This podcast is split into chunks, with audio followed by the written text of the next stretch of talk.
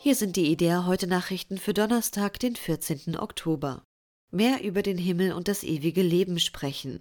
Viele Gemeinden haben aufgehört, über den Himmel und das ewige Leben zu reden. Das bedauerte der frühere Stadtmissionar Roland Rathke bei einem Gottesdienst des Evangelischen Gemeinschaftsverbandes AB in Karlsbad Langensteinbach. Er kritisierte, dass in der Gesellschaft und auch in den Gemeinden das Motto Lebe heute und erwarte nichts von morgen gelte. So lebten viele Menschen unter dem Zwang, nichts zu verpassen und alles in diesem Leben schaffen zu müssen. Radke wies auf die Hoffnung hin, die allen zu Christus gehörenden Menschen geschenkt sei. Wer um diese Hoffnung wisse, müsse keine Weltuntergangsstimmung heraufbeschwören, sondern könne Zeichen der Hoffnung in dieser Welt setzen. Das christliche Hilfswerk Hoffnungszeichen erinnert anlässlich des Welternährungstages am 16. Oktober an die Hungernden in aller Welt. Der stellvertretende Vorstand des Werks Klaus Stieglitz wies darauf hin, dass rund 800 Millionen Menschen von Hunger und Armut betroffen seien. Er gehe sogar davon aus, dass die Zahl aufgrund der Corona-Krise weiter gestiegen sei. Die Mitarbeiter von Hoffnungszeichen hülfen den Betroffenen aus christlicher Nächstenliebe. Grundlegendes Prinzip der Arbeit seien die Menschenwürde und die Menschenrechte, wie sie sich aus der Bibel und dem Grundgesetz ableiten ließen. Armut und Hunger seien damit nicht vereinbar. Ab dem 31. Oktober, dem Reformationstag, kann man die Württemberger Schlosskirche bei einem digitalen Rundgang besichtigen und Hintergrundinformationen zum Inneren erhalten. Wie das evangelische Predigerseminar Wittenberg mitteilte, können die Besucher als besonderen Höhepunkt die Schlosskirche außerdem im Zustand von 1517 virtuell betreten und die originale Thesentür Luthers anschauen. Am 31. Oktober 1517 soll der Reformator Martin Luther seine 95 Thesen an die Tür des Haupteingangs der Schlosskirche geschlagen und damit die Reformation ausgelöst haben.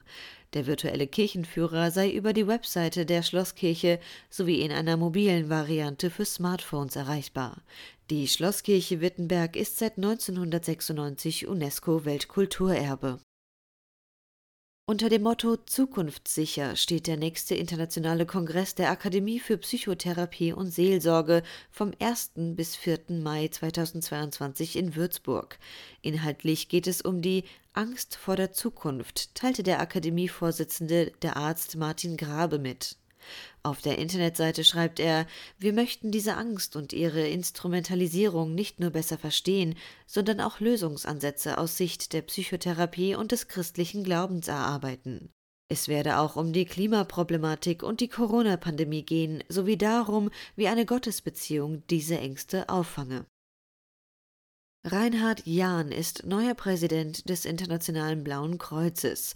Der 61-Jährige fungiert im Hauptamt als einer der beiden geschäftsführenden Vorstände des Evangelischen Fachverbandes für Suchtkrankenhilfe Blaues Kreuz in Deutschland.